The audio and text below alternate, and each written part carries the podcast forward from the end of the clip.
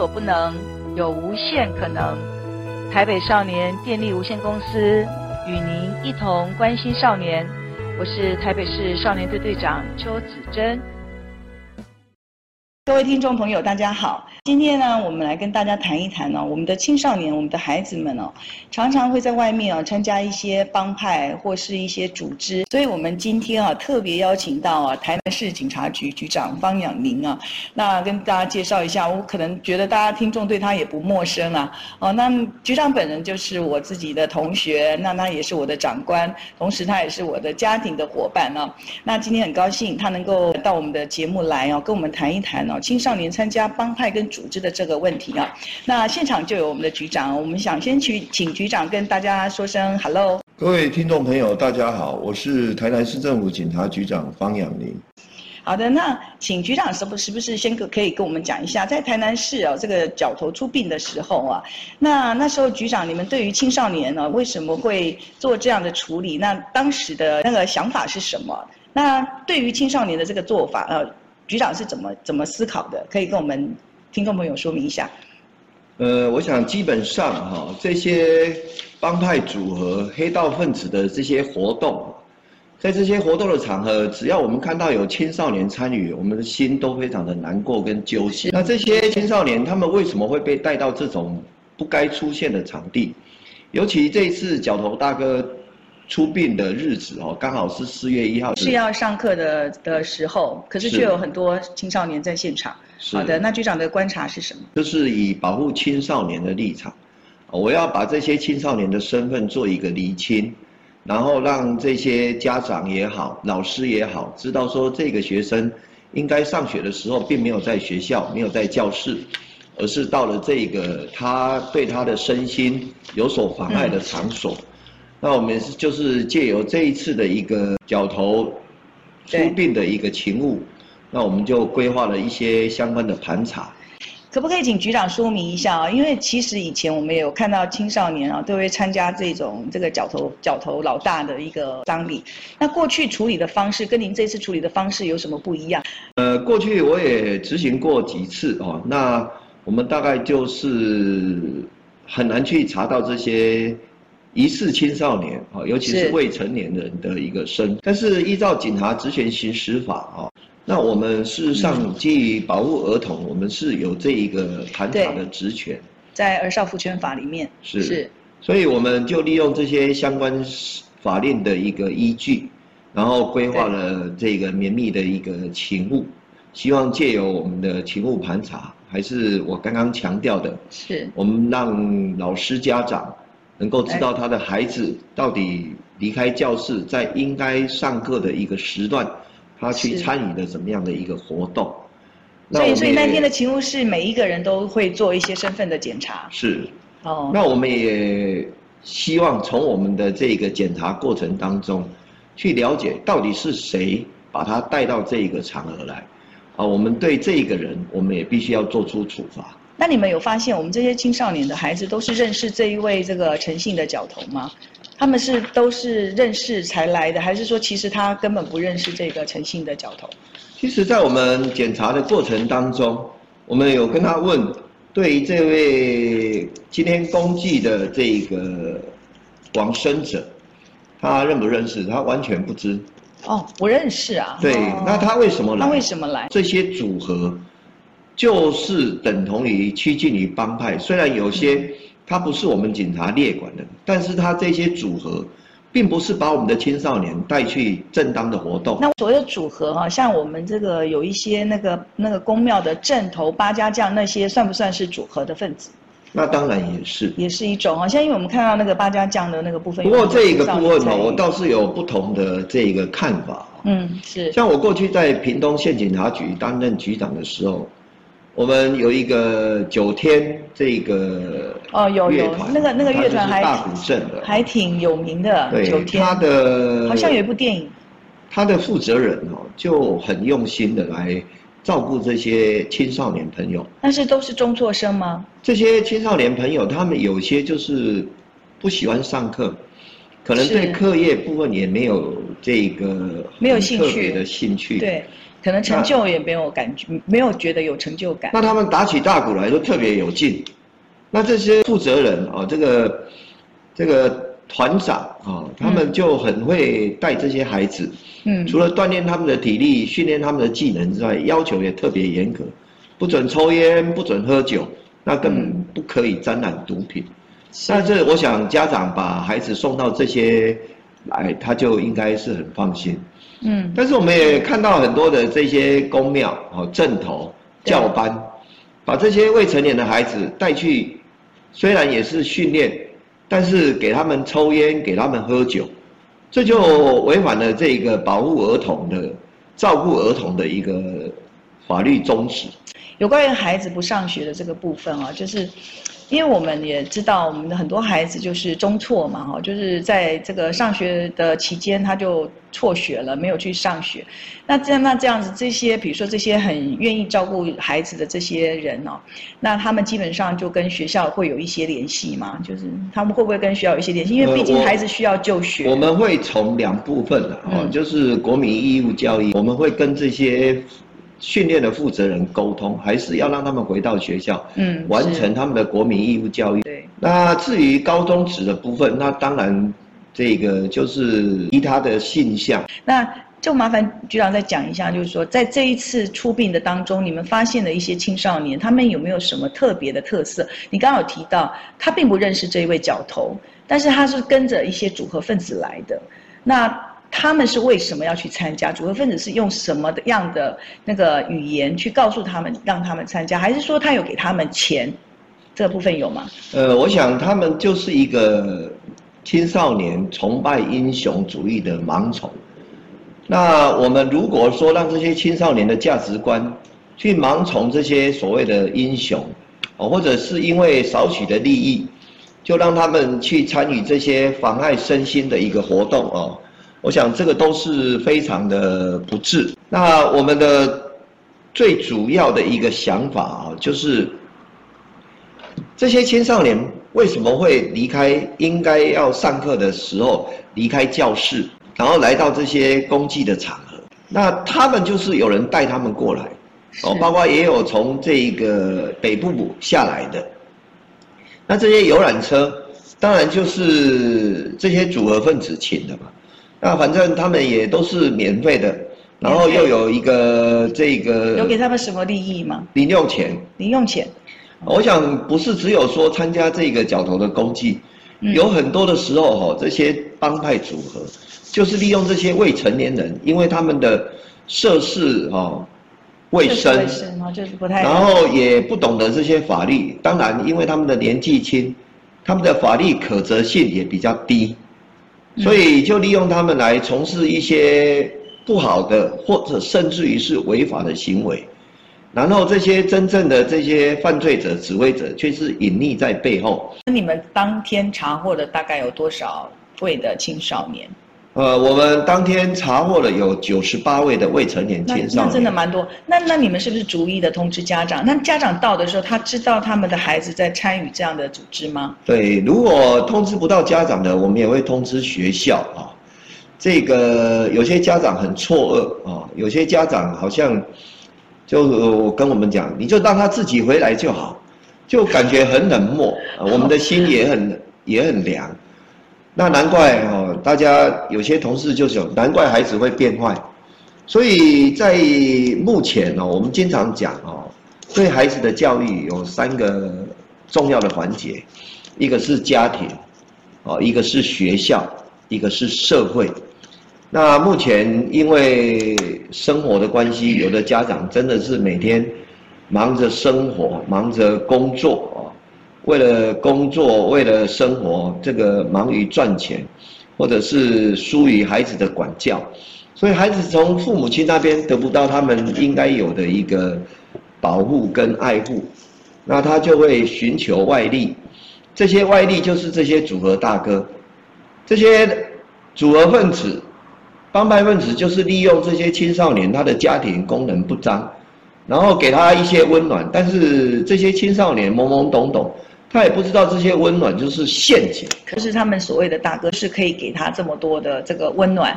好，这些孩子他们的家庭有没有说其实有不一样的环境？其实应该不是都是都这个疏于关心的吧？对啊，那那个吸引力到底在什么地方？可能孩子哦，在学校可能有受到一些部分的排挤，因为这些孩子本身可能就是功课并不很好，那他接受到排挤了，或者是受到欺负了，那有这些嗯大哥他们出头，哎、嗯，他们就觉得他们找到了港口。好，但事实上这就是开始堕落的开始。为什么闷闷不乐？是不是受到什么欺负？如果家长能够关心，然后跟学校有很密切的连结，那这两块如果再做不好，再找到我们社会，社会就是像我们警察也好，少辅会的志工也好，是。或者教育局的志工，嗯，社会局的志工，甚至于社会局啊，有一些有一些少年服务中心，像我们特别是有一个社会局的少年服务中心，也是专门为少年服务的。对，就是请求我们这些社会各界来一起帮忙看看，但是孩子通常不会自己呼救。对，所以我就是我就刚刚一再强调，今天如果听众朋友有家长的，我们必须关心孩子，孩子为什么闷闷不乐？孩子为什么会去交这些不好的朋友？如果你能够跟孩子聊出来，你力有未逮的，你做不到的，你可以跟学校连结，学校有困难的就跟我们这边警察单位。社福单位、辅导单位再来做一个连结。我想孩子哦，我们就是不能够让他去接接触帮派，接触这些组合分子，这就跟毒品一样，我们不能一天到晚喊戒毒，根本就是要拒绝，拒绝毒品，拒绝帮派，因为你沾的就是一没办法回头的路，回不了头。为什么回不了头？帮派不放过你，你过去。吃我的，喝我的，你现在必须十百倍的还给我。孩子哪里有钱，他就畏惧，他也不敢跟父母讲，他也不敢跟老师讲，所以这就是一条不归路，越陷越深，越陷越深。所以我们应该就是要在最开始的时候，就是他碰触到，是跟跟那个毒品其实一样，最开始的时候碰触到的时候，我们就要就要注意啊。是，我想这个孩子有结交不好的朋友，或者甚至于。这个接触到帮派，还是有几个因素啊，可以来做一些连结啊。那只要我们家长用心观察，只要我们老师用心观察，有没有一些征兆。对。那这些征兆哦，比如说孩子的回来身上有烟味哦，这个孩子如果有烟味，嗯，未成年就吸烟哦，那这个就是有毒品沾染可能的先兆。嗯，那这一部分一定是结交到不好的朋友，他才会去学着吸烟。嗯，那吸烟其实，在青少年当中是不是很普遍呢？呃，我想这个是他们这些小小孩子哈、哦，想要成为大人哈、哦，那种成为大人的一个表征啊哈。哦，他会抽烟，就是好像大人一样。那第二个就是他经常逃学翘课。嗯，所以我们有时候跟学校的老师在做。连结在做会议的时候，我们都一直希望学校应该主动把翘课啊、逃学的这些学生告知家长，然后共同的来做一个辅导。那如果说真的没有办法发挥这个教育辅导，让孩子改过迁善回到教室的一个情形之下，就必须从家庭、学校再跳到我们社会这个环节，对，由我们警察跟这些社服单位。哦，一起来帮孩子，嗯、来了解他到底是接近了哪一些帮派，不好的、不好的组织、或者不好的朋友、嗯、不好的组织。那现在就有个问题了，很多家长就会问了啊，就是说，他他虽然知道这个孩子他可能可能有接触这个帮派，但是他也不知道该如何。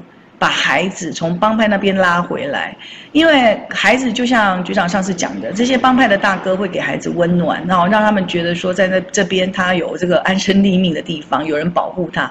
那我们到底要用什么方式把孩子拉回来？这个最重要的哈，我们有一些社工人员，他就很蛮厉害的啊，他能够跟孩子聊聊聊，然后聊到这个让孩子把他所有的心里的话都掏出来。那他愿意把心里的话掏出来，然后我们才能够去了解他到底跟谁在交往，嗯，遇到了什么样的一个困难，为什么不愿意再回到教室，是不是受到了什么的要挟，或者受到了什么的恐吓，让孩子不敢跟父母讲老实话，嗯、跟老师讲老实话。我想这个是一个询问的一个重点跟症结。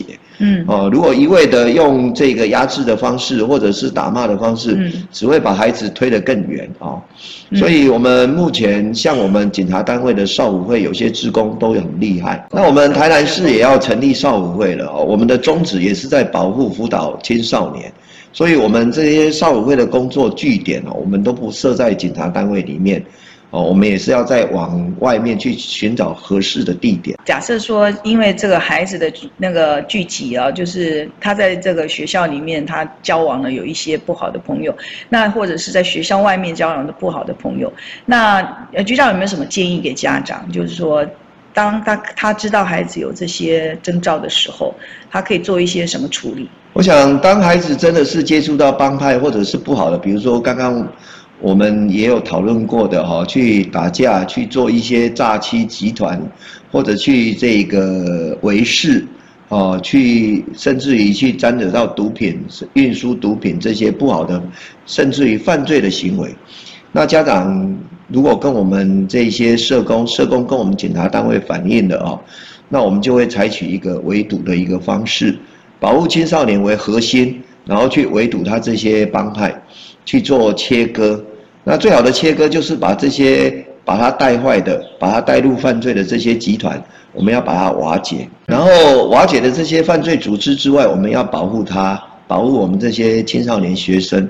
那必要的时候，我们还会辅导他去做一些转学到一个安全的地方，另外的一个环境。一个环境啊，是是，环境对小孩子影响也蛮大，所以转学是一个可以考虑的方法。是，嗯，然后转学也是离开这些原来不好的一个环境，嗯，好，或者是可以摆脱这些组合分子、帮派分子的一个纠缠。好，我想。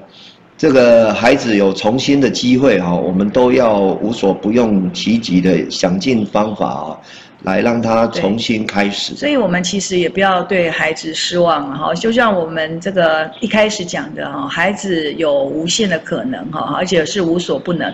那对于孩子在这个。这个青少年的时代，他可能会有一些需要，那走到这个不不太正确的方向道路上去哈。那我们就是叫极大的力量，就希望把孩子带回来正向。那我觉得这个是有可能的，而且是有很大的可能。那不知道局长哦，您您有没有看过一个实际的案例？假设少年一直待在帮派里面，他最后的结果会是如何？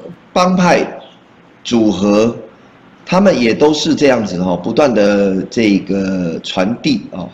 嗯，这个当一个大哥被抓去了，就有另外一个大哥起来。哦，所以这也就是这些青少年朋友，他们为什么会有这种崇拜英雄的盲从心理？是哦，他们就是想说，哎，我在这一个组织里面，哦，在这一个帮派里面，我也想要争得一席之地。最近我们就处理了一个案子哦，非常的遗憾。怎么？哦，这一个被害人同本来也是他们的帮派分子啊。嗯，就活活的被打死。哦，那其中一个打最凶的哦，只有十五岁的一个青少年，看到他是打最凶的哦，证据里面显示他也是出手最凶狠的。那我们就跟他问说：“这个青少年朋友，你为什么会出手这么狠？”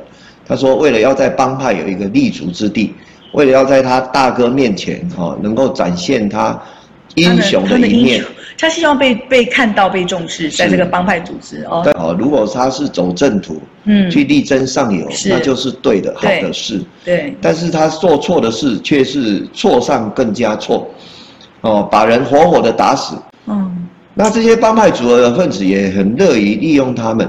这些懵懂无知，认为他们的犯犯罪的那个罚则比较轻嘛？对，法律责任比较轻。少年事件处理法，甚至有些还可以不用受到处罚，而避，而避免了这些刑事责任。哦，所以就把他们推到第一线啊，然后他们一而再、再而三、再而三的这样违法犯罪。我们在很多组织里面都可以看到这些青少年的影子啊，就我还是要再提一下这个八家将跟宫庙的这个东西哈，就是你刚刚说，其实有些他们的主持人他是很照顾这些青少年的，但是我们的家长如果知道说我们的孩子喜欢这些东西的话，我们要注意什么？不不要让他在这个这这个组合里面，就是有一些这个再再再往下往下沉沦的这个这个地方？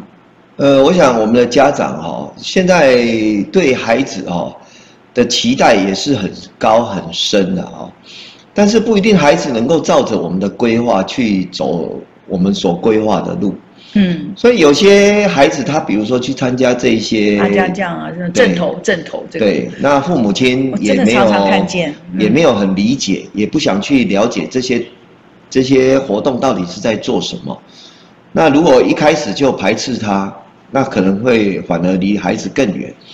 那我就有看到，曾经有一些家长就很好，哎，孩子对这个有兴趣，那就说你带爸爸妈妈去看一看，哦，你们到底在做什么？看一下，对。然后爸爸妈妈就去看他的活动，然后去跟这些负责人交谈，哎，你们到底在给孩子训练什么，教育什么？